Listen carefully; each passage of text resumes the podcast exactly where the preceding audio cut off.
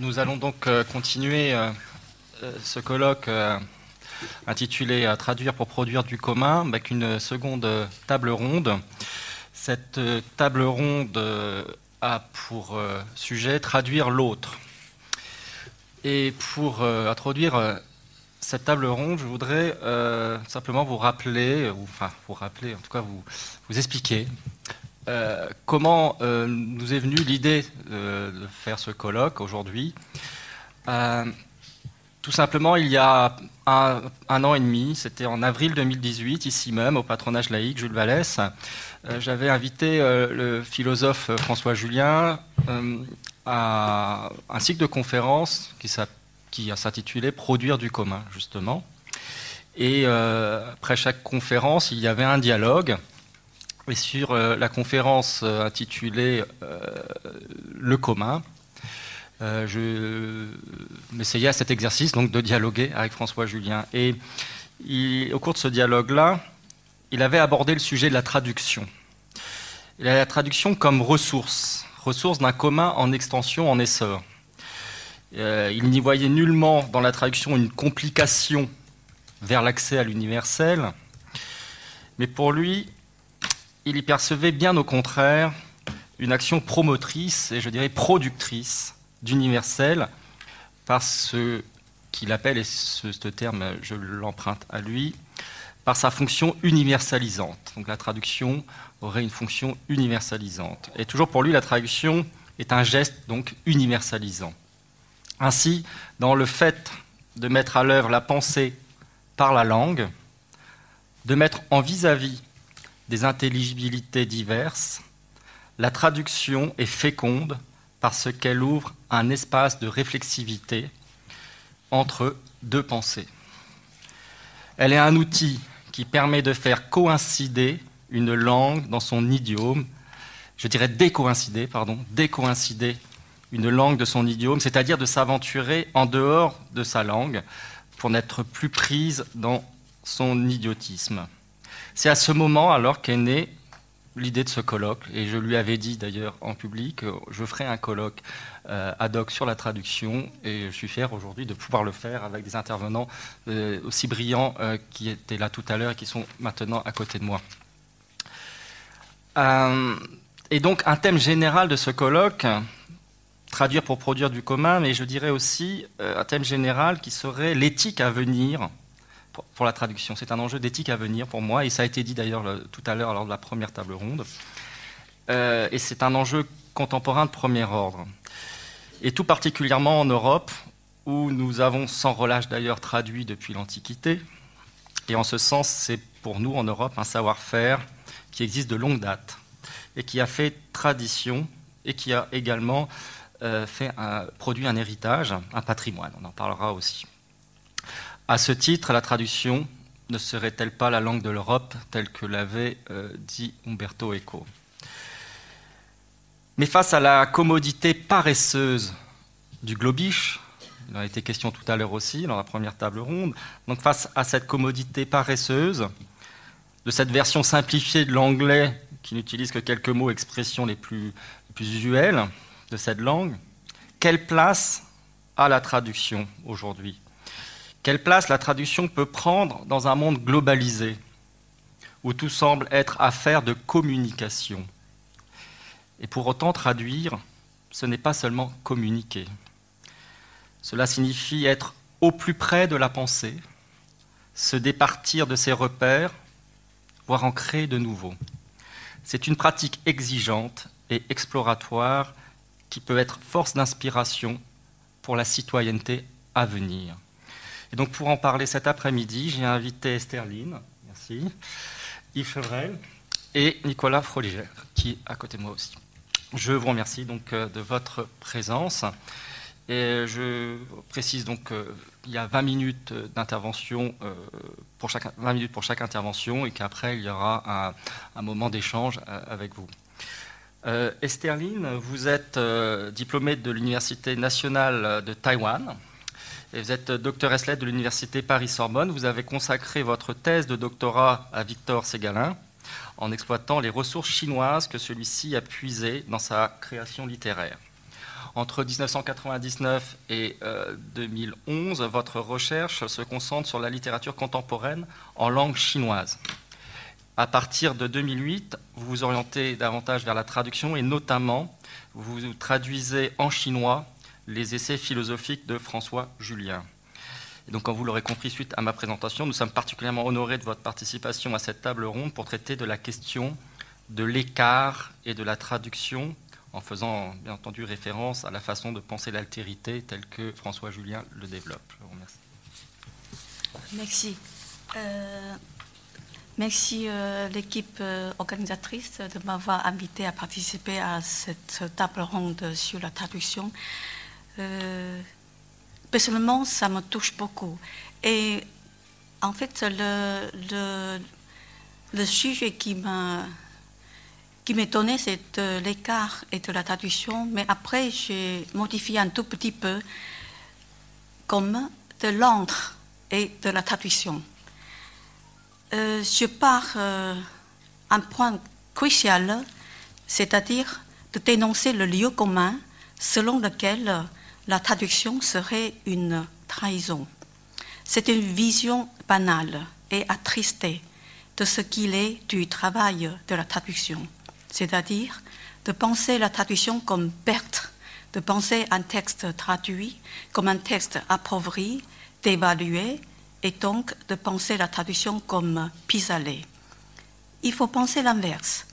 Penser la traduction comme, comment, comme moment de travail, d'opération, qui remet en chantier le texte premier. La traduction vient effectivement après, mais en même temps, elle permet de remonter plus en deçà, plus en amont de ce que le texte lui-même ne présentait. C'est essentiel. Oui, la traduction vient après, mais en fait, dans cet après, le texte, par l'opération de traduction, se repense en amont de lui-même et en amont de ce qu'il savait de lui-même. Une formule faisant écart avec la position traditionnelle de traduction-trahison. C'est que traduire n'est pas transposer. Pour reprendre l'idée du philosophe sinologue François Julien, traduction n'est pas, traduction n'est pas transposition. Bien sûr, traduire conduit à chercher des équivalents.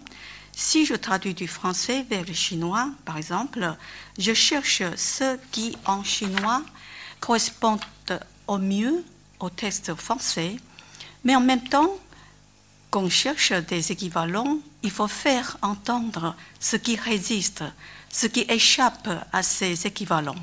Traduire donc est un mouvement qui n'est pas simple, mais double, qui est à la fois de chercher des équivalences au plus près et de faire apparaître ce qui résiste à ces équivalences et qui fait que le texte de la langue première, originelle, ne se transpose pas dans la langue d'arrivée.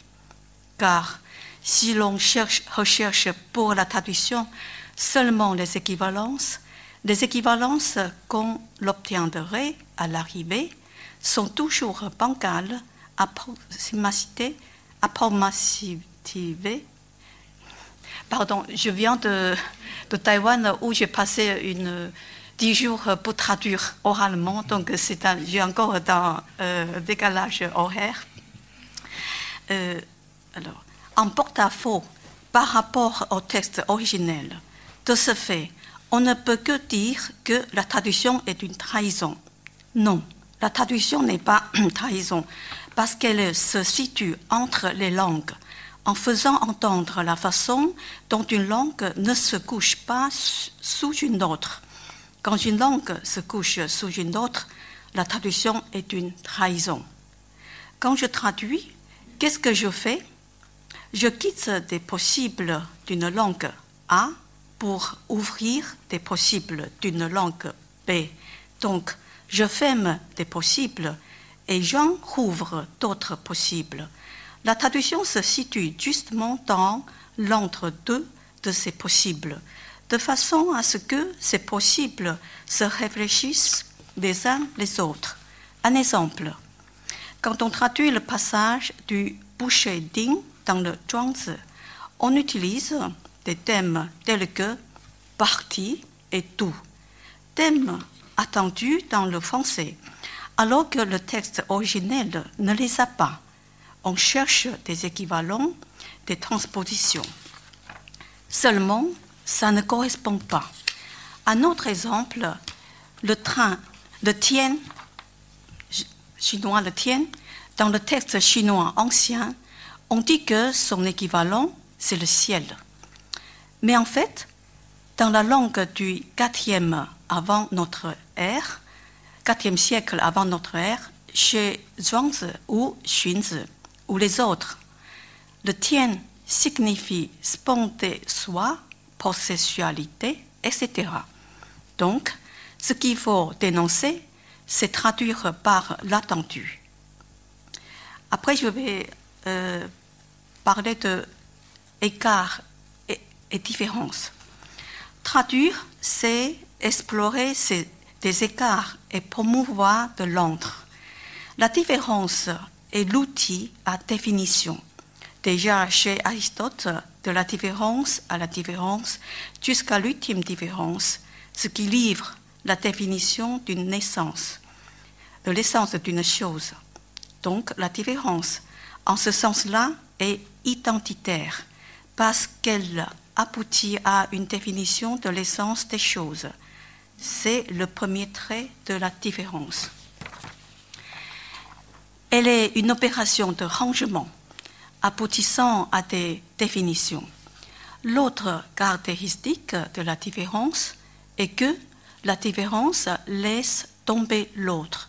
C'est-à-dire que quand j'établis une différence entre A et B, une fois que j'ai distingué B de A pour définir A, je laisse tomber B. B ne m'intéresse plus.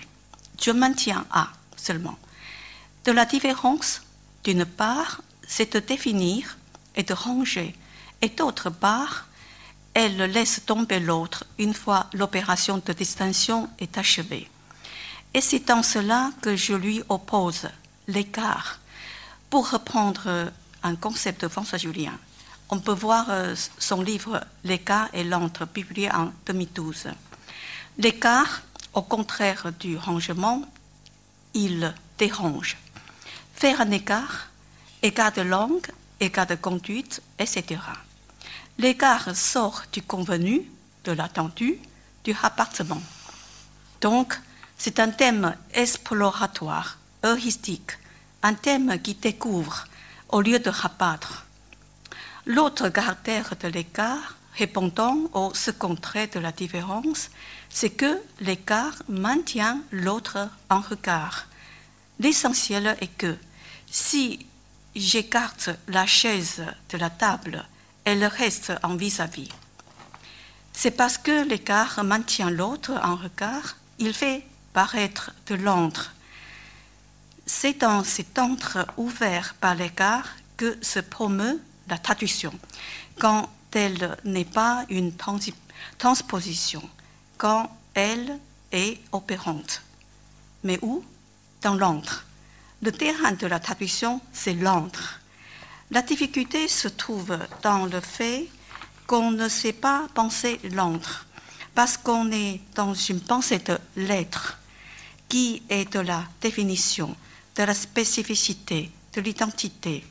C'est parce qu'on a une pensée de la définition et de l'identité que la traduction devient une perte du fait qu'il y a une identité du texte première.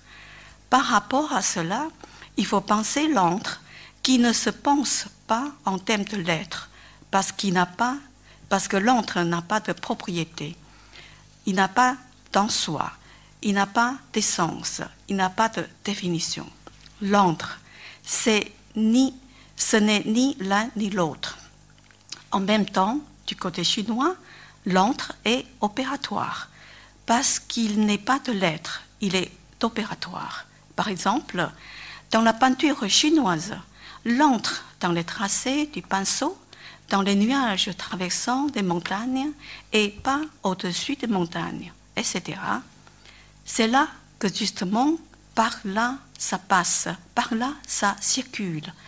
Pourquoi dire que la traduction, c'est travailler l'antre, dans l'antre? Parce que l'antre est le lieu opératoire de la traduction, justement, justement parce que l'antre n'a pas d'être. Il est opératoire. Dans les thèmes de l'être, les choses se définissent et se construisent, mais elles ne sont pas opératoires, comme le permet l'antre, l'antre de circulation de passage. Le traducteur est le travailleur de l'antre. Il est entre les langues. Être entre les langues signifie qu'il n'y a pas de métalangue ou d'autres langues. Il n'y a pas de troisième langue. Je traduis par exemple du français vers le chinois. Il n'y a pas une langue tiers, une langue au-delà qui serait la langue de référence. Il n'y a ici que deux langues, une langue de départ et une langue d'arrivée. Il n'y a pas une langue qui serait une langue originaire ou une langue modèle.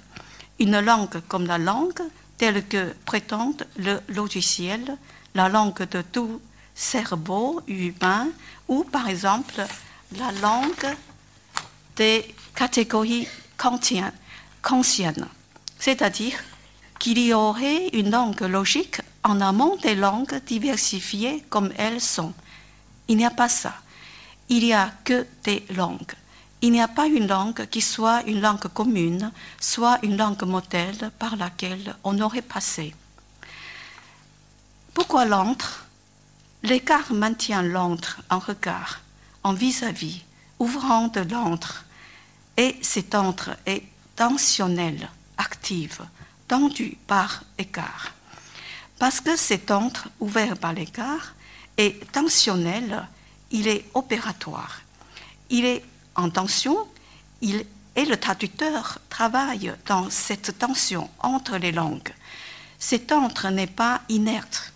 Il y a vis-à-vis un regard, il est interactif. C'est dans cet entre ouvert par l'écart que se promeut un commun. La traduction est justement dans cet entre ouvert par l'écart qui promeut du commun entre langues de départ et langue d'arrivée. Promouvoir parce qu'il n'est pas donné templé, sinon ça serait une traduction de rabattement. Une traduction où l'on renvoie à des convenus. L'entre crée un espace opératoire faisant passer. Donc, la traduction est une sorte de promotion de commun dans l'entre ouvert par écart et non rabattement ou transposition d'une langue en une autre. Pourquoi traduire? Traduire n'est pas du tout pour que les gens qui, se connaissent, qui ne connaissent pas une langue étrangère puissent avoir accès à cette langue. C'est pauvre comme vision. D'après Benjamin, la traduction n'est pas seulement une opération de la communication ce n'est pas parce qu'on ne sait pas l'allemand qu'il y a une nécessité de traduire Goethe en français. En fait, traduire, c'est donner une seconde vie au texte.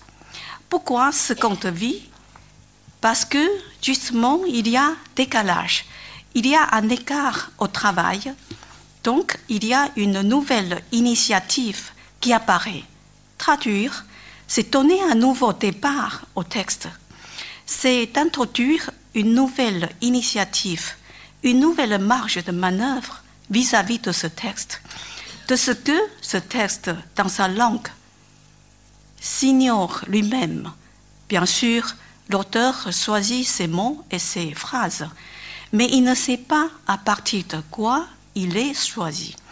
Parce qu'il y a une sorte de donnée première qui est sa langue et qu'il subit pour laquelle il est relativement passif, même s'il peut choisir des formules.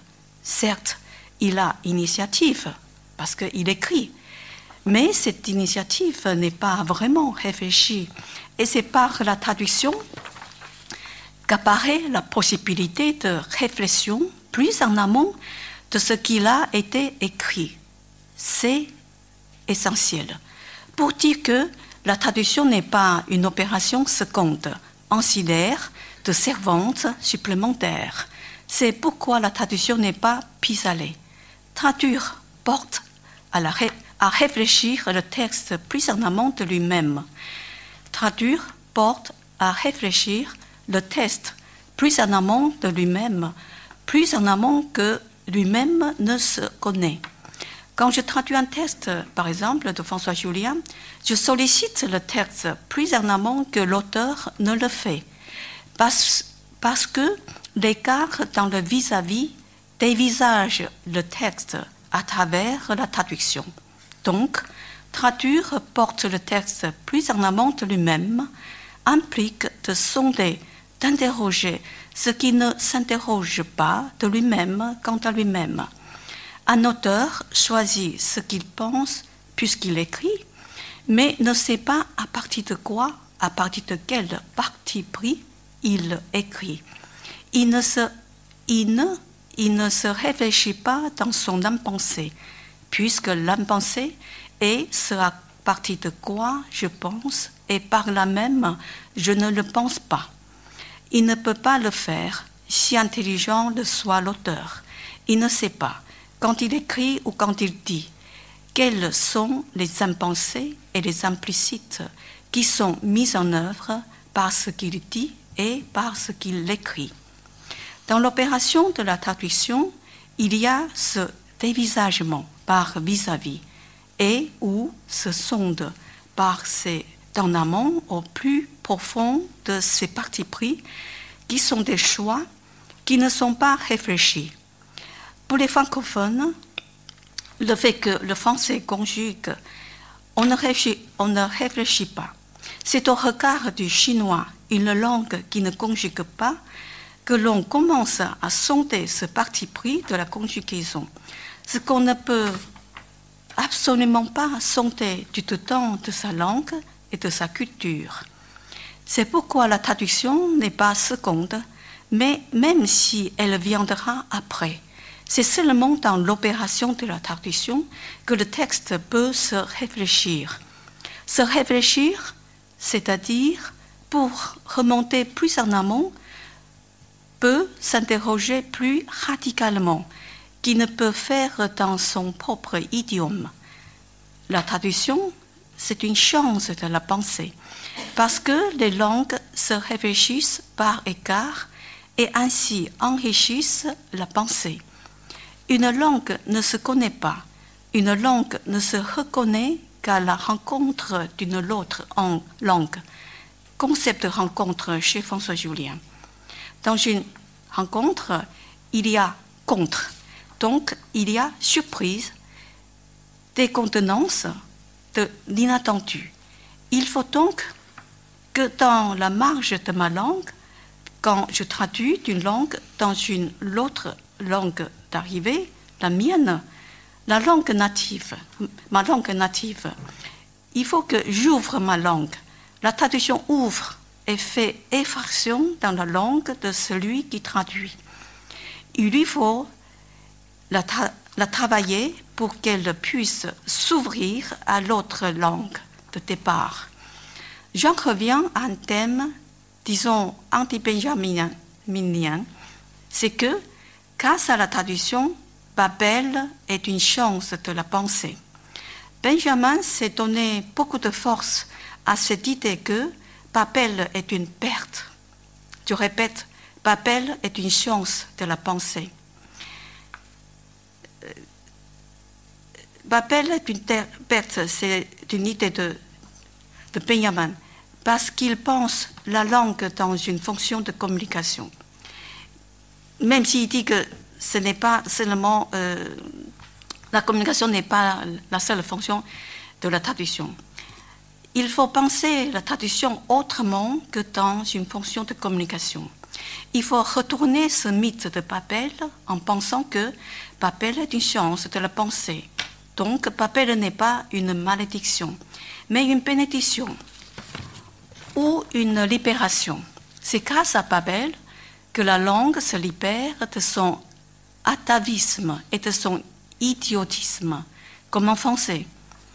Quelqu'un d'idiot, c'est quelqu'un qui s'enferme dans sa spécificité et qui ne n'en sort pas.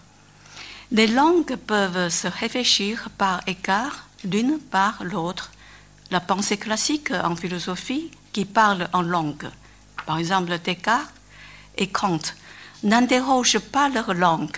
La philosophie se situe dans une universalité qui ignore la spécificité, la singularité des langues. Je pense, je suis. Ces pensées est en français latin. J'oppose donc singularité à relativité. Il ne s'agit pas de relativiser les langues, car si l'on relativise, c'est parce qu'on pense qu'il y a une langue commune, une archilangue, une langue modèle. Après quoi se diversifient les langues. Si je pense qu'il y a des langues dans leur diversité et dans leur singularité, c'est bien par leur écart que les langues se, se dévisagent, donc qu'elles se pensent. C'est dans l'autre langue qu'une langue découvre ses propres ressources. C'est dans l'autre langue qu'une langue peut se découvrir et donc peut s'activer et peut travailler. Par exemple, faire entrer l'allemand dans le français. On ouvre, faire effraction dans la langue française pour la rendre disponible à cet accès à l'autre langue. C'est pourquoi la traduction est opératoire. On travaille à partir du vis-à-vis de leur égard.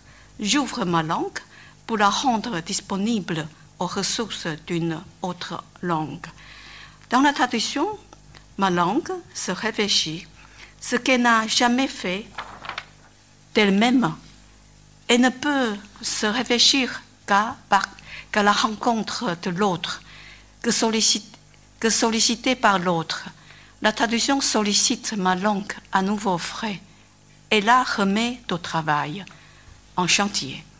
Ma langue est remise en chantier par les exigences de l'autre langue, à se retravailler, à se promouvoir à nouveau frais. C'est pour ça qu'il y a un enjeu primordial de la traduction. C'est pourquoi Stéphane Collier a organisé cette rencontre.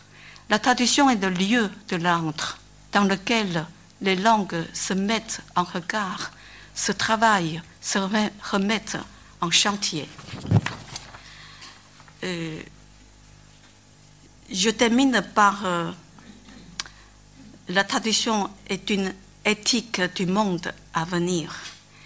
La tradition est la forme éthique et nous met dans une situation de dialogue vis-à-vis de dialogue. Signifie vis-à-vis et recherche d'un commun de l'intelligible. De commun, un commun de l'assimilation, ce que fait la tradition transposante. Ce commun d'assimilation est pauvre. Si l'on veut un commun riche, un commun intense, c'est un commun de promotion. Promotion du commun, c'est justement ce que fait la traduction. Au départ, je parlais d'une traduction cherchant des C'est une traduction pauvre, donc trahison. Si l'on cherche un commun effectif, la traduction devient éthique. Pour finir, la traduction n'est pas un enjeu secondaire, mais un enjeu premier et même archi-premier plus originaire que ce qu'on appelle pensée. La traduction fait remonter à une pensée avant la pensée, par mise en regard, par réflexivité. C'est pour ça qu'elle est. Merci de votre attention.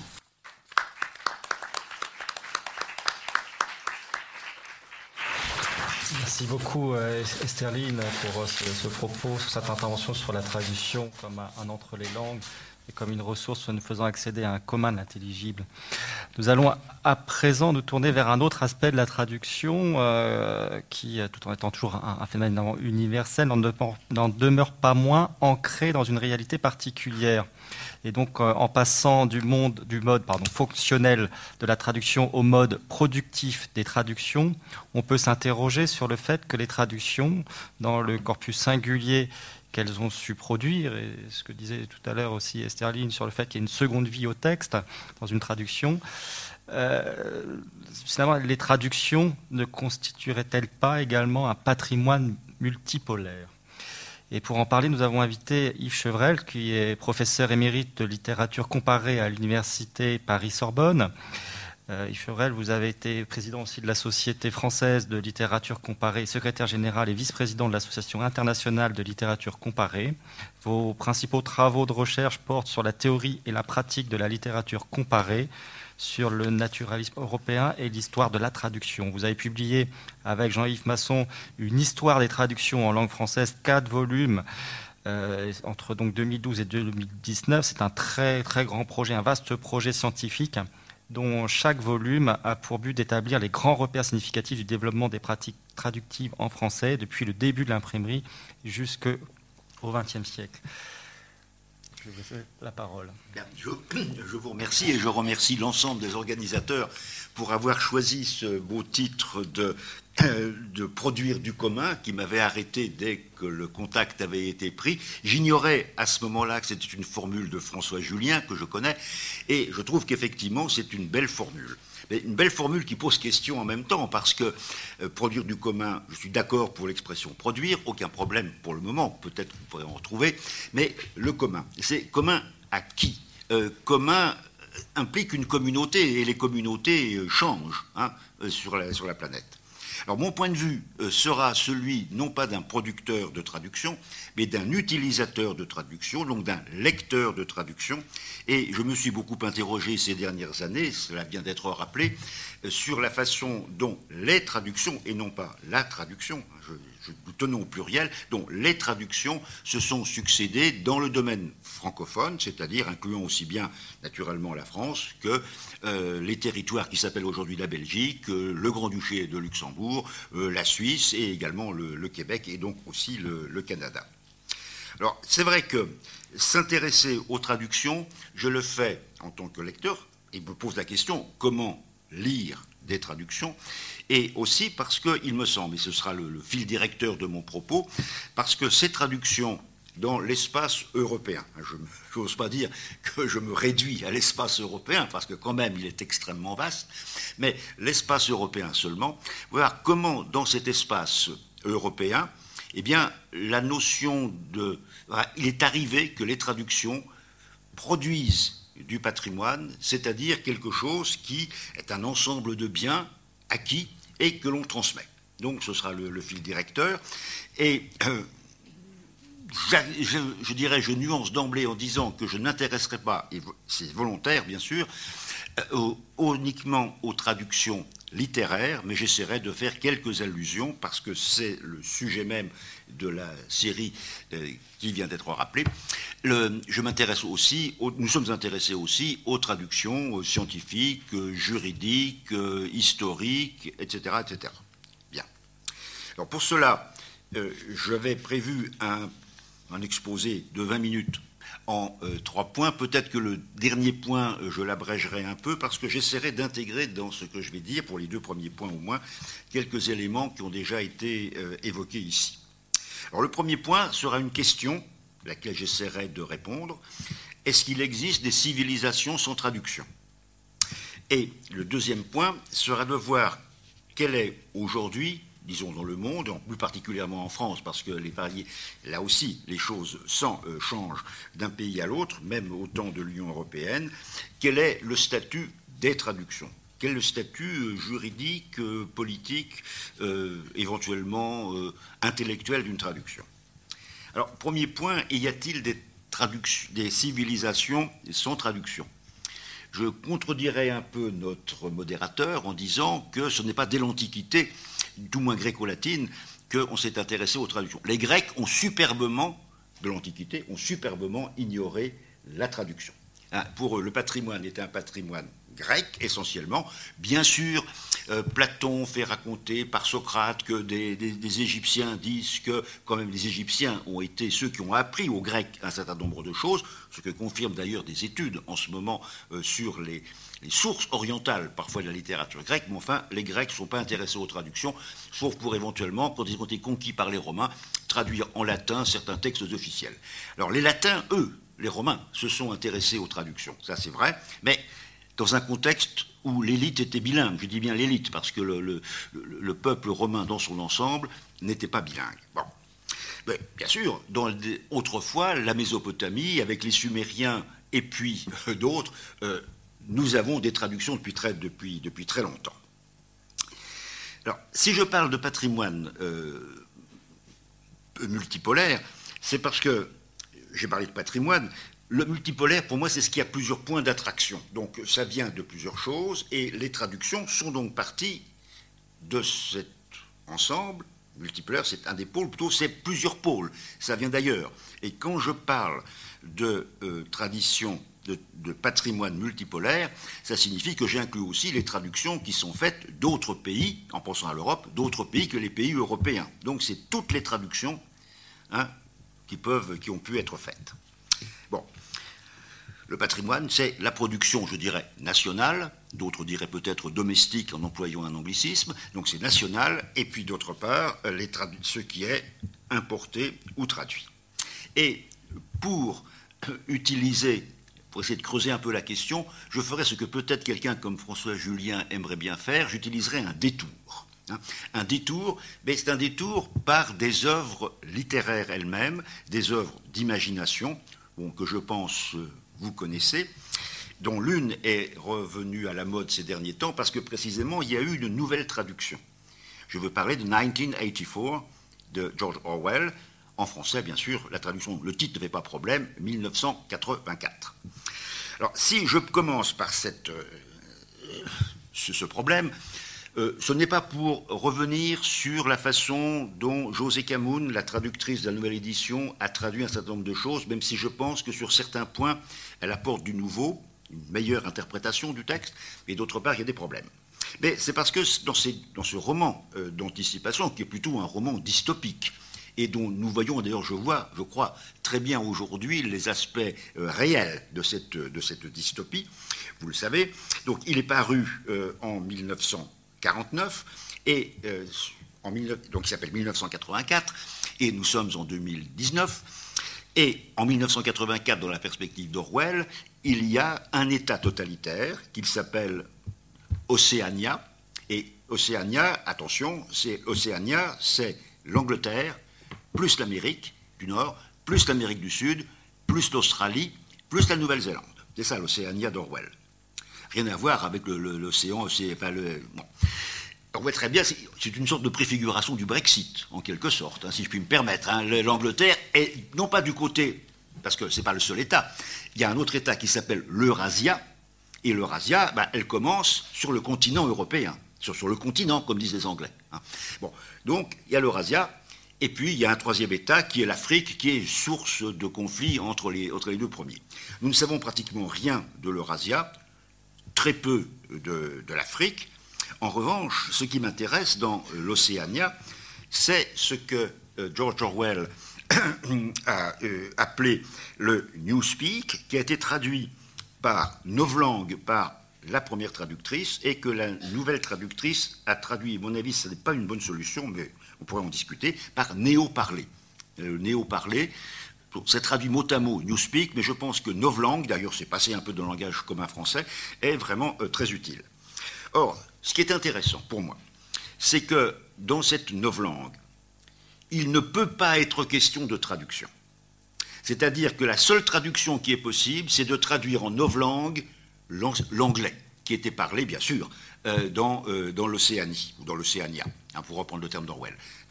Et donc, interdire empêcher la traduction, c'est le rêve, effectivement, de Big Brother, le dictateur de, euh, l'Océania. Et je dirais qu'il s'agit bien d'une langue, hein, euh, d'une langue, parce que tout à l'heure, je ferai probablement allusion à la différence qu'on peut faire entre langue et langage. C'est bien d'une langue. On établit un dictionnaire d'une nouvelle langue. C'est pourquoi je pense que néo-parler n'est pas une bonne solution. Un dictionnaire, c'est une nouvelle langue, et cette nouvelle langue a comme caractéristique de réduire au maximum le nombre de mots. Donc c'est le seul dictionnaire qui, d'une édition à l'autre, à la différence du Petit Larousse et d'autres, réduit le nombre des entrées. Et les conséquences sont dramatiques dans le, dans le mode, dans le, dans le, dans le roman d'Orwell. Ah. Bon. Donc, il y a cette novlangue qui interdit en fait aux gens de penser en dehors de ce que peut-être ils voudraient penser, parce qu'ils ne peuvent même plus penser autrement. Ah, ça, c'est le problème. Et donc, un pays où on ne traduit pas, fut-il imaginaire, est un pays dictatorial. Bien. Je ferai qu'une brève allusion à l'autre euh, roman d'anticipation, c'est ce qu'on a traduit en français sous le titre Le meilleur des mondes, Brave New World en anglais. Le titre français est une adaptation culturelle à la Voltaire d'un titre qui est lui-même, dans le texte original, une citation de Shakespeare. Hein, la tempête, The Tempest, et c'est Miranda euh, qui évoque ce, beau monde neuf, en quelque sorte, qu'elle voit apparaître après avoir été tenue à l'écart de, tout ça. Or, dans Le meilleur des mondes, qui a été publié bien avant, hein, c'est 1932, sauf erreur, dans Le meilleur des mondes, eh bien, il n'y a plus qu'une langue unique une seule langue, et tout. L'anglais, bien sûr. Comme il dit d'ailleurs expressément euh, par, euh, par Huxley, eh bien, euh, le français, c'est une langue morte, le latin est une langue morte, et ajoute les, étudiants qui sont avec lui, comme le français, le polonais et les autres langues. Alors, évidemment, le meilleur des mondes, c'est aussi une utopie qu'on pourrait qualifier de dystopie. Mais là, on voit, c'est le même système. Est-ce que l'on peut penser dans un État ou dans un monde global, car Brave New World, le meilleur des mondes, c'est un monde global. Il n'y a plus qu'un seul État, hein, il y a un État mondial. Bon. Et euh, à ce moment-là, il y a une seule langue. quelles, sont les, conséquences? Eh bien, tout à l'heure, euh, Olivier Manoni parlait de problèmes de manipulation. C'est pour interdire toute manipulation. Un des systèmes mis au point euh, pour empêcher les gens de penser, c'est de dire, mais bon, je prends les termes de la traduction française, bon existe pourquoi dire mauvais? On va dire un bon, tout simplement. Pourquoi dire meilleur? On dira plus bon. Si on veut dire que c'est vraiment encore meilleur que le meilleur, on dira double plus bon. Autrement dit, il y a un mot et puis on, travaille dessus. Or, actuellement, il y a un terme qui, je pense, euh, me, hérisse un peu, mais qui m'amuse quand je l'entends, c'est le terme inapproprié. N'est-ce pas hein? Hein? Tel comportement est inapproprié. C'est approprié existait, inapproprié, et bien voilà, il a été créé comme ça. Alors, ceci m'amène à poser aussi la question, sans faire de transition euh, rhétorique trop, forte, au problème du statut des textes traduits. Plutôt que statut de traduction, je dirais statut des textes traduits. Alors ici, puisque Esserlin a dit que la traduction n'était pas un objet secondaire, je dirais qu'objectivement, si, quand même, c'est un objet secondaire, parce que s'il n'y avait pas eu un texte original, il n'y aurait pas la traduction. Donc, euh, à mon avis, euh, on ne traduit pas quelque chose qui n'existe pas. Sauf si on est auteur. Mais encore une fois, je me pose ici en lecteur de traduction, éventuellement en commentateur de traduction, mais pas du tout en auteur de traduction. J'en ai fait très très très peu. Bon. Donc, ceci m'amène aussi à critiquer un peu la citation qui a été faite, hein, parce que c'est quelqu'un qui est connu, c'est Umberto Eco. Hein, euh, la, la lingua dell'Europa, la traduzione. la traduction est la langue de l'Europe. Bon, je ne suis pas trop d'accord, parce que la langue de l'Europe, elle existe, en ce sens qu'elle est constituée par l'ensemble des multiples dictionnaires bilingues ou trilingues, c'est ça la langue de l'Europe. Or, étant donné le nombre des États européens, bon, fixons-le à 40 ou à 50, 40 hein, pour l'Europe. Si vous voyez tous les dictionnaires avec les langues qui sont possibles, la factorielle de 40, euh, euh, c'est un nombre qui doit avoir, je ne sais pas, plusieurs millions de chiffres. Hein. Donc, elle existe, la langue de l'Europe, mais elle est dans les dictionnaires et aussi dans les grammaires, bien sûr, mais surtout les, les dictionnaires. Alors, cela étant, hein, cela étant, je pense que le statut des traductions, le statut de l'objet traduit, mérite qu'on dise deux mots sur la façon dont on peut le considérer en tant que lecteur. Et en tant que lecteur, bien des références ont été citées, je crois que je vais en ajouter une qui n'a pas été faite encore, c'est Schleiermacher. Schleiermacher, c'est-à-dire un philosophe allemand euh, du début du, XIXe euh, siècle, que qui est souvent repris par Ricoeur, qui lui a déjà été cité, bien sûr, c'est-à-dire que Schleiermacher consiste que quand on traduit, eh bien, où on va près de l'auteur qui a écrit, de celui qui a écrit, bon, près donc du texte source, ou bien on va près du lecteur, hein, c'est-à-dire le texte cible. Et à mon avis, toute traduction se situe forcément euh, sur cet axe-là.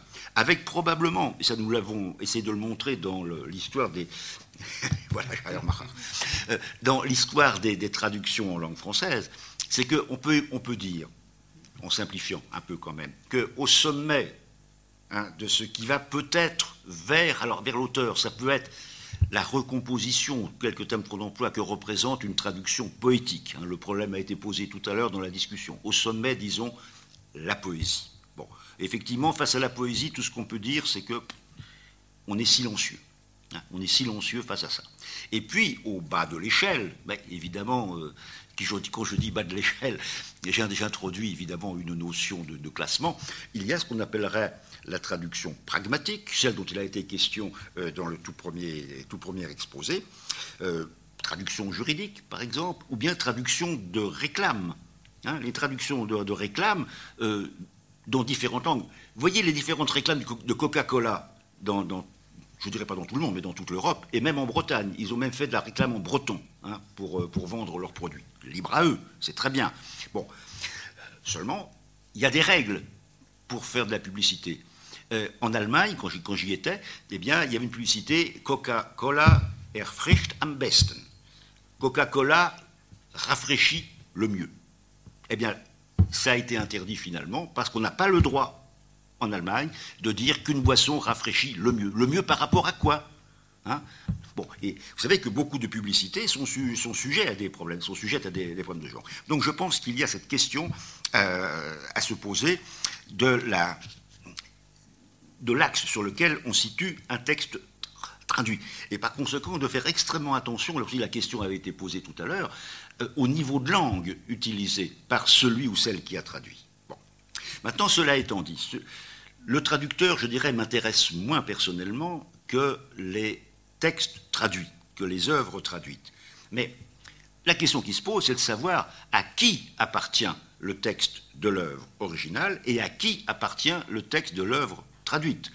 Désormais, et c'est récent en Europe du moins, le texte traduit appartient aussi au traducteur, ce qui peut entraîner parfois des conflits, des problèmes.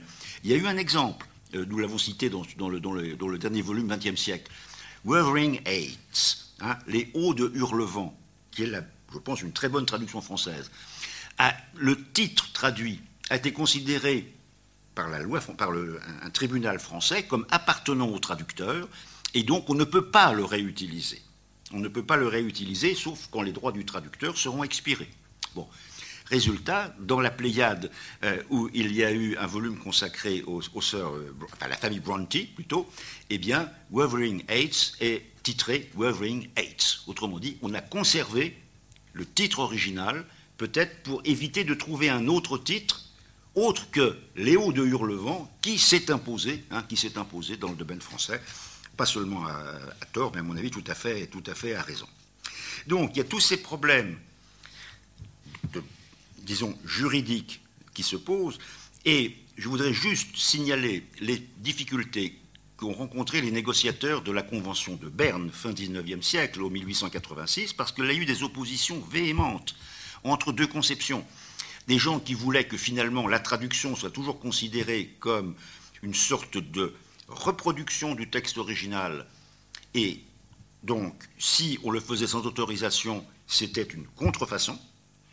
Et puis, il y en avait d'autres qui pensaient que dans certains domaines, et c'était le cas des Allemands, hein, les Allemands en 86 à Berne allaient en ce sens, les Allemands pensaient que dans le domaine scientifique en particulier, il fallait mieux avoir l'esprit large et ne pas considérer que, eh euh, tel, texte traduit au moins partiellement dans une autre langue qui contribuait au progrès des sciences était peut-être une chose qu'il fallait généraliser, en tout cas ne pas mettre d'obstacle euh, comme on le faisait, comme on l'a fait pour les œuvres littéraires. Et un des exemples, eh bien, ça a été rappelé par euh, euh, Olivier Manoni tout à l'heure, c'est le cas de Kafka dans la Pléiade, où Gallimard a été condamné à reproduire la traduction de Vialat, quelles que soient ses fautes, hein, et qui, pourtant, comme Olivier l'a dit aussi, une bonne traduction, avec toute une série de notes faites par un germaniste éminent, Claude David, lequel a toujours très bien remis les petits choses en place, mais comme il a vu le détail, il n'a pas vu justement l'ensemble de la traduction. Mais ça, c'est un autre problème.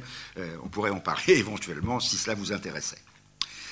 Alors, si bien que j'aimerais terminer dans les 3-4 minutes qui me restent avec simplement quelques exemples de problèmes de transmission patrimoniale venant de différents, domaines. Il y en a un euh, qui est dans le domaine historique. Je pense qu'un des problèmes d'une écriture de l'histoire, de ce qu'on appelle des récits nationaux, hein, l'Europe n'a pas de récit national. Est-ce qu'elle peut en avoir un? Je n'en suis pas sûr. Parce que les récits nationaux sont forts il y a eu une tentative qui a été faite et qui était réussie pour les deux derniers siècles, c'est-à-dire depuis le Congrès de Vienne, 1815, jusqu'à l'époque contemporaine. Traduction de manuels français et allemands qui sont pratiquement, identiques, l'un en français, l'autre en allemand. Quand je dis identiques, ils racontent les mêmes choses, avec quelques petites variations de vocabulaire. En revanche, il aura été beaucoup plus difficile à ceux qui ont entrepris ce travail de faire une histoire, je dirais, identiques ou semblables pour les siècles antérieurs. Et pourquoi? Eh bien parce que nous avons, alors je parle pour nous en France, parce que euh, j'ai vécu en Allemagne, mais je suis quand même de culture française. En France, pour nous, les 4e, 5e siècles de notre ère, c'est l'époque des grandes invasions, ou des invasions barbares. C'est aussi ce que pensent en général les petits Espagnols, les petits Italiens, parce que j'étais récemment à Madrid où le problème s'est posé. Mais pour les Allemands, c'est la Völkerwanderung, c'est la migration des peuples. La même époque, hein, la migration des peuples. Résultat, si vous voyez des illustrations qui comptent aussi, il en a été question, en France, quand on parle d'invasion barbare, vous avez en général une illustration qui montre face à vous euh, d'abominables barbares, vêtus de peau de bête ou à peu près, et qui pointe une lance vers vous. En Allemagne, qu'est-ce que vous avez? Ben, Vous avez plutôt un chariot traîné par un bon père de famille. Dans le chariot, il y a sa femme et des enfants, et tout cela avance paisiblement. Il est évident que quand on est habitué, comme je l'ai été moi aussi, hein, en France, à parler de grandes invasions, d'invasions barbares, évidemment, ça nous donne une certaine idée du récit national français. Bon, et qui peut être exploité facilement, on le voit aujourd'hui. Ça, c'est un exemple tiré des récits, nationaux. Maintenant, exemple scientifique. Je voudrais vous poser une question sans plus. On en parlera peut-être par après. Est-ce que quelqu'un sait ce qu'est une cathète Une cathète. Bon. c'est un mot qui est utilisé par les petits Allemands pour la démonstration hein, du théorème de Pythagore, tout simplement. Donc ça montre simplement que même les définitions scientifiques, on pourrait dire un peu le théorème de Pythagore, hein, le carré de l'hypoténuse est égal au carré des, euh, euh, égal au, carré des autres côtés. Eh bien, on connaît tous hypoténuse en français, cathète nous ne connaissons plus, parce qu'il a existé. Littré en parle. Littré connaît le mot cathète, nous ne le connaissons plus. Donc, ce qui prouve même, exemple facile, que même dans le domaine scientifique, il y a des problèmes. Alors, en littérature, j'aurais des tas d'exemples à donner, mais ça, je, m'arrête là. L'exemple de Freud est caractéristique. Hein, euh, là encore, Olivier Benoni en a parlé. Alors, je conclus sur le problème suivant. Euh, qu'est-ce que peut apporter euh, une étude des traductions dans la constitution d'un patrimoine culturel européen multipolaire? Certainement pas ce que l'Union européenne, du moins euh, sa présidente von der Leyen, avait envisagé de faire avec une sous-commission euh, Protecting hein, the, European Way of Life. Le, fait de remplacer euh, protéger par promouvoir ne me satisfait pas complètement non plus. enfin, admettons. en tout cas, c'est certainement pas ça. Mais je pense qu'il faut tenir compte des situations des pays, et je parle de l'Europe actuelle, et pas seulement de l'Union européenne, l'Europe actuelle, qu'elle a jusqu'au Caucase ou pas, ça c'est encore un autre problème. Mais je ne pense pas qu'il faille envisager de faire un canon d'auteurs européens en littérature ou de revoir un certain nombre de problèmes de traduction euh, scientifique ou autre. Je m'inquiète quand même de voir que désormais, les traductions scientifiques se font de plus en plus rares, c'est-à-dire qu'il y a de moins en moins de pays dont on traduit en français les productions scientifiques On a de plus en plus de gens qui écrivent directement en anglais. On voit également des romanciers, des romanciers plutôt populaires qui écrivent en français ou dans d'autres langues européennes, avec l'idée que ça sera traduit en anglais, et quand ce sera traduit en anglais, eh bien, ça sera traduit encore dans d'autres langues européennes, naturellement. Bon. Et, donc, il y a tout ça, des inquiétudes actuelles. Et puis, je pense aussi au problème de, disons, de, savoir un peu quels sont les chefs-d'œuvre des, pays européens. Je pense, quant à moi, qu'il ne faut pas, qui était professeur de littérature comparée, hein, je pense qu'il ne faut pas absolument s'obnubiler sur le fait de faire connaître aux autres pays nos chefs-d'œuvre. Quand je dis nos chefs-d'œuvre, c'est nos chefs-d'œuvre à nous, Européens. Je prends un exemple. J'ai rencontré il y a quelques années un collègue estonien. On a parlé de, il parlait très bien français, heureusement, car je ne connais pas du tout l'estonien. Mais euh, il m'a dit Racine n'est pas traduit en estonien, mais on ne le traduira pas. C'est trop tard pour traduire Racine en estonien. Pour qui sont ces serpents qui sifflent sur vos têtes? D'accord, très bien. Mais les Estoniens, actuellement, semble-t-il, n'ont pas besoin de Racine de racine, je veux dire de l'auteur, bien entendu. Hein.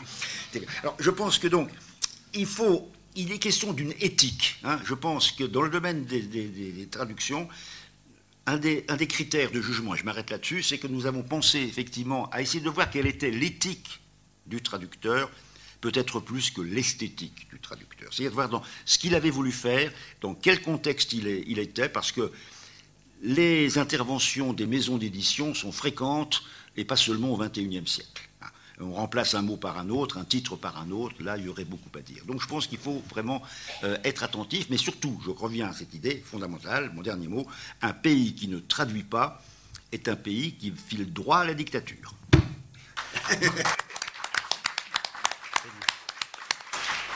Merci euh, Yves Chevrel. Je pense que cette intervention certainement aura un écho euh, dans la salle tout à l'heure.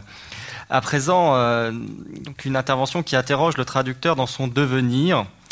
la traductologie évolue, comme vous le savez, et amène les chercheurs à affiner les concepts, voire à en remiser certains.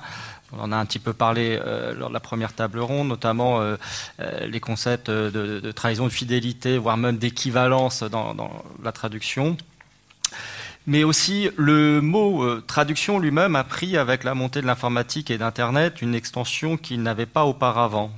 Et ce changement concerne un certain nombre de domaines. Euh, et dans ces domaines, il y a la traduction automatique ou celle assistée par ordinateur. Alors, on en vient à s'interroger sur la traduction en tant que profession et aussi la traduction en tant que rôle social. Et donc cette euh, question, euh, quel avenir pour le traducteur? Alors pour nous éclairer sur ce sujet, euh, nous avons invité euh, Nicolas Freuger pour cela. Vous êtes professeur à l'Université Paris 7 d'Hydro. Vous êtes diplômé de l'École supérieure d'interprètes et des traducteurs et vous avez exercé pendant 17 ans la traduction au sein d'une société de traducteurs.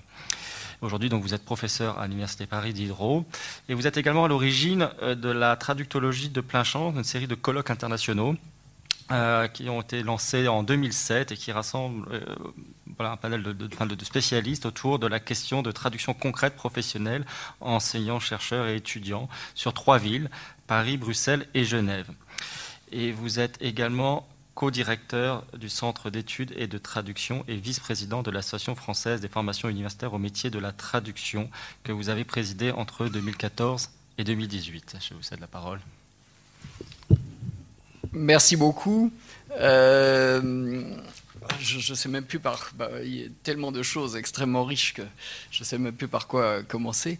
Euh, je dirais tout d'abord bah, que c'est complètement anodin euh, que nous soyons euh, réunis ici euh, par le, patronage laïque Jules Vallès. Je ne veux pas insister sur Jules Vallès, je vais insister sur laïque.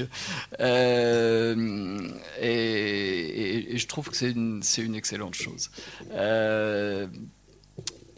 Et, ça me. Comment dirais-je en, en, pensant à ce qui s'est dit depuis le début de cet après-midi, je me suis dit que, ben, en fait, il est, assez tentant de recourir aux oppositions pour se, pour se positionner. Et que euh, dans ce contexte, on peut dire qu'il y a deux attitudes possibles face à la traduction, hein, en très gros. Il y a ceux d'un côté qui vont dire toute traduction véritable est en fait impossible, du fait des différences de culture, de civilisation. Et dans ce cas-là, le phénomène décisif sera l'existence d'intraduisibles. On en a parlé. En linguistique, c'est ce qu'on appelle la thèse de Sapir-Whorf. Deuxième attitude, la faculté de traduction et d'intercompréhension, elle est inscrite dans les gènes des êtres humains. Aurélien Talbot euh, en a parlé là aussi, on, pourrait citer le nom de Noam Chomsky. et dans cette deuxième attitude, la traduction est toujours possible. Et si on raisonne en termes d'opposition, on pourra dire que l'une de ces deux postures mérite d'être qualifiée de laïque.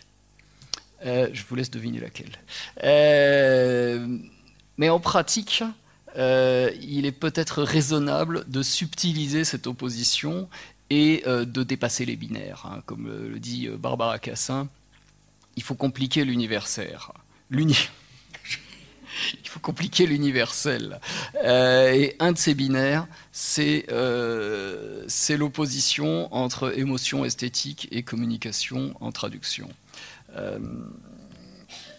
à partir de là, je vais tout de suite être prudent en disant qu'il y a différents points d'entrée, et on l'a vu d'ailleurs depuis le début de cet après-midi, différents points d'entrée pour parler de traduction.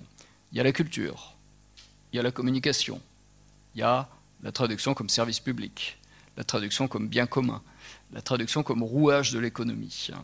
Euh, alors, est-ce qu'on parle d'une profession? Est-ce qu'on parle d'une fonction? Est-ce qu'on parle d'une vocation?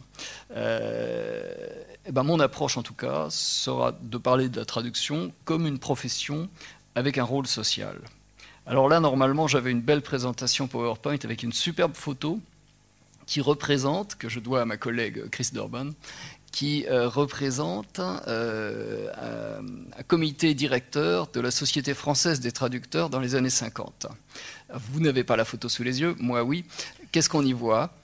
On y voit que des hommes qui fument, qui sont tous en costume cravate. Et il y a quand même une femme qu'on aperçoit, et c'est la secrétaire.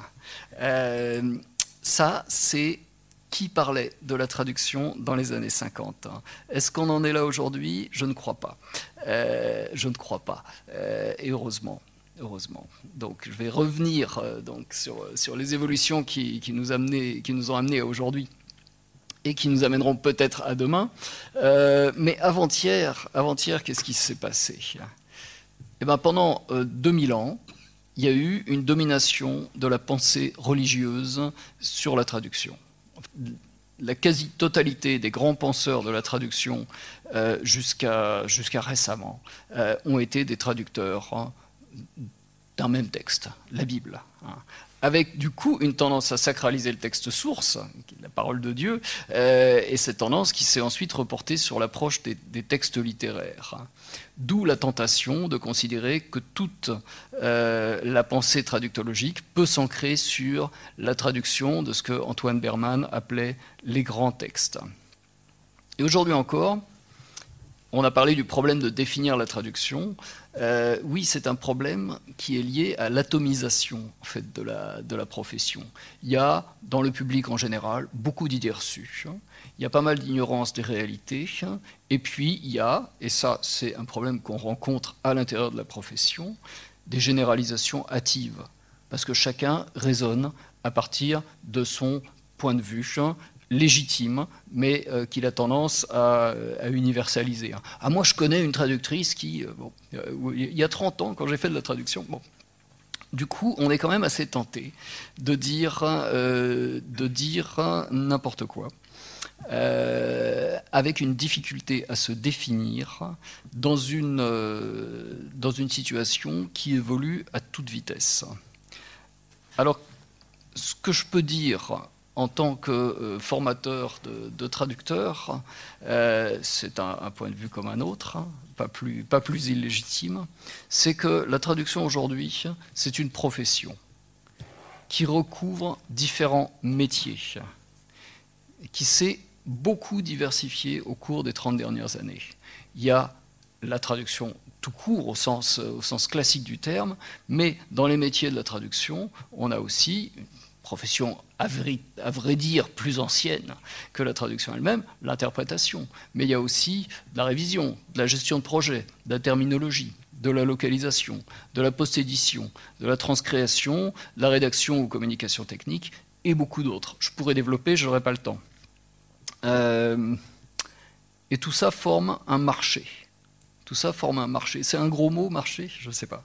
Euh, mais je pense que euh, pour, parler, pour parler de la place de la traduction dans la société, on a besoin, on a besoin de chiffres. On a besoin de chiffres. Et le problème, c'est que ces chiffres, on commence à en avoir, mais ils ne sont pas fiables.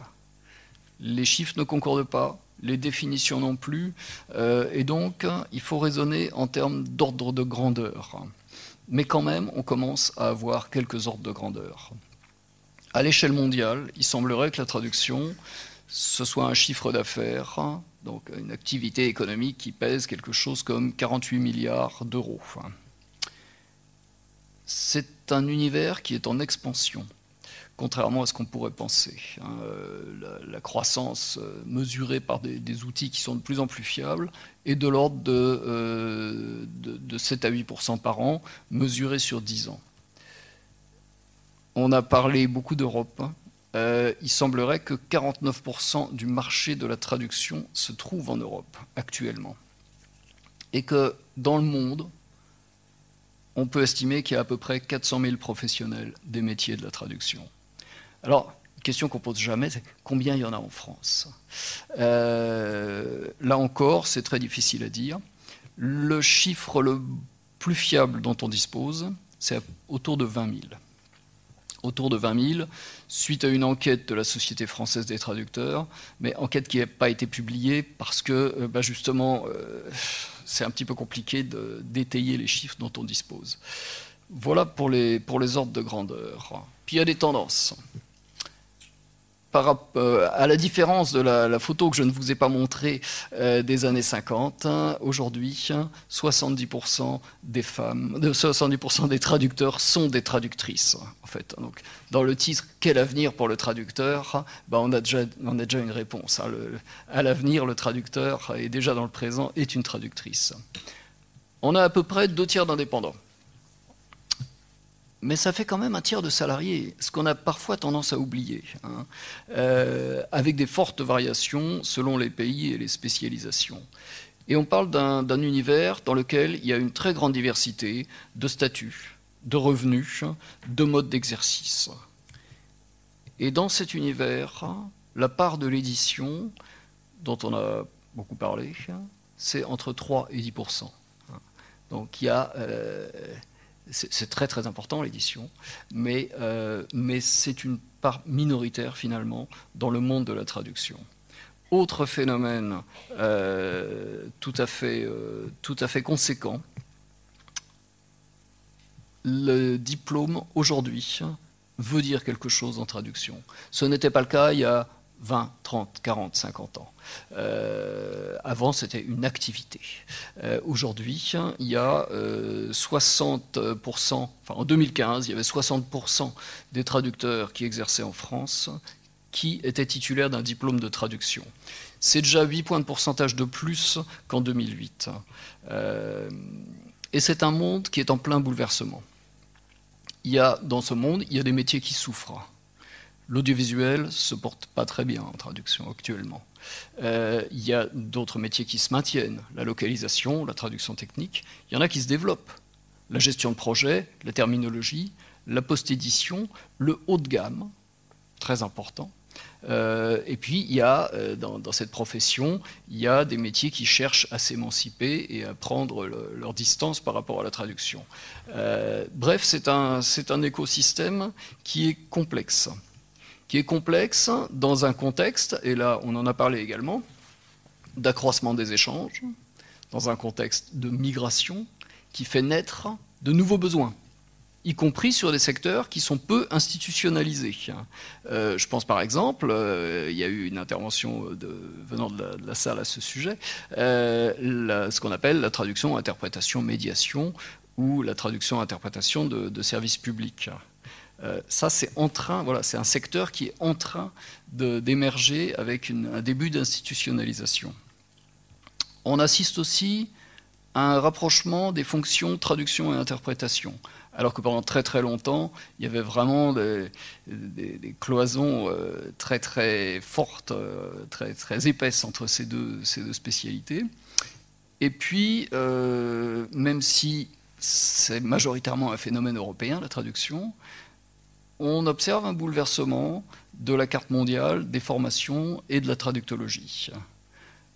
On commence à avoir des associations de formation euh, en Afrique. Je pense au projet PAMSIT par exemple, donc euh, Pan African Masters Consortium in Interpretation and Translation, qui, euh, qui est très actif pour qu'il y ait des formations de traduction en Afrique. on peut parler de la Chine, on peut reparler de la Chine. Il y a 15 ans, des formations en traduction en Chine, il y en avait très peu. Depuis 10 ans, il y a 253 masters de traduction qui ont été créés en Chine. On ne me fera pas croire que ça ne va pas un peu bouleverser les choses. Euh, et puis, il y a des grandes évolutions du moment. Hein. Il y a ce qu'on appelle les technologies de rupture, euh, avec, euh, ça a été évoqué euh, à plusieurs reprises, en traduction tout court, les progrès de la traduction automatique neuronale. en interprétation, le, phénomène dominant ces derniers temps, c'est l'interprétation à distance qui, qui, change beaucoup de choses, et un petit peu partout, y compris en audiovisuel, la reconnaissance vocale, les mégadonnées, ce qu'on appelle en anglais big data, et comme toujours dans ces, euh, ces cas-là, on observe deux types de réactions. Il y a chez certains, grosso modo les acheteurs de traduction, une exubérance disproportionnée. Hein, c'est super, on ne va plus avoir besoin de traducteurs. Hein. Et puis chez les autres, qui sont grosso modo réunis dans cette salle, euh, des craintes déraisonnables. Hein. Mais alors, plus besoin de traducteurs, qu'est-ce que je vais devenir euh, Bon, évidemment, c'est plus compliqué que ça. C'est heureusement. Heureusement, euh, on ne va pas vers une ubérisation du marché, ne serait-ce que parce que le modèle économique de Uber, euh, les traducteurs le connaissent depuis 20 ans sous le nom d'une plateforme qui s'appelle Prose, euh, qui existe et qui n'a pas, qui pas tué le marché. Mais par contre, il y a des besoins de se positionner parce que voilà, quand, les choses évoluent, eh ben, il faut essayer de, trouver effectivement la, formule gagnante. Euh, alors, on a tous des opinions là-dessus. La mienne, c'est que euh, la, recette gagnante, à mon avis, c'est qu'on va assister d'abord à un nouveau partage des tâches entre l'humain et la machine, qu'il sera de plus en plus nécessaire de recourir à la formation tout au long de la vie, et que euh, voilà, il faut ensuite se positionner euh, sur le, continuum euh, vaste et complexe qui, forme les métiers de, la traduction. Ce qui suppose de voir les choses en termes historiques. On peut se demander si la machine à calculer a tué les mathématiques. C'est pas l'impression que j'ai. Alors l'avenir, c'est toujours compliqué de parler d'avenir. Hein. qu'en disent les, disent les chercheurs? On pourrait aller vers la génération d'une ou plusieurs langues véhiculaires. On peut penser à l'anglais, au chinois. Euh, les fans de Star Trek euh, pourraient penser au Klingon. Euh, il y a le Dothraki possible aussi. première possibilité. Deuxième possibilité, hégémonie de la traduction automatique, qui d'ailleurs n'est gratuite qu'en apparence. troisième possibilité, on peut aller vers une diversité de solutions qui sont adaptées aux différents besoins et qui mêle, mais avec des réglages de curseurs différents, euh, les compétences humaines, ce qu'on appelle la biotraduction, et puis les compétences informatiques, tout ce qui est outils. J'ai personnellement une nette préférence pour la troisième solution. J'aimerais pouvoir dire que je préfère cette solution parce qu'elle est bonne pour la profession. Euh, mais en fait, non. Euh, je pense que euh, cette solution, elle est préférable parce qu'elle est bonne pour la société entière. et c'est ça, c'est ça l'enjeu, effectivement. l'enjeu, c'est de quoi la société a, besoin. S'il y a plus besoin de traducteurs, ben, on fera autre chose. Hein, c'est pas c'est pas un problème majeur. Hein. Euh, et du coup, lorsqu'on est responsable de, formation de traduction, on, parle beaucoup d'éthique depuis, euh, depuis tout à l'heure. Euh, il y a aussi une dimension éthique de la formation. Hein. grosso modo, quelle est, quel est mon travail et celui de, de mes confrères Mon travail, je pense que c'est doter les futurs professionnels des compétences nécessaires pour s'imposer sur le marché. C'est de les sensibiliser aux enjeux, y compris aux enjeux déontologiques et éthiques. C'est travailler à la prise de conscience des besoins de la société en termes de traduction et de médiation. On y travaille, mais il y, a encore beaucoup à faire. Euh, et ça suppose de faire évoluer l'image des traducteurs et de la traduction. Tout ça, à mon avis, ça se synthétise dans le verbe professionnaliser. Et, c'est mon, je pense que c'est mon travail d'enseignant et de, chercheur. Euh, Olivier Manoni, tout à l'heure, a dit votre traducteur, c'est mal payé. Bon, c'est pas toujours mal payé.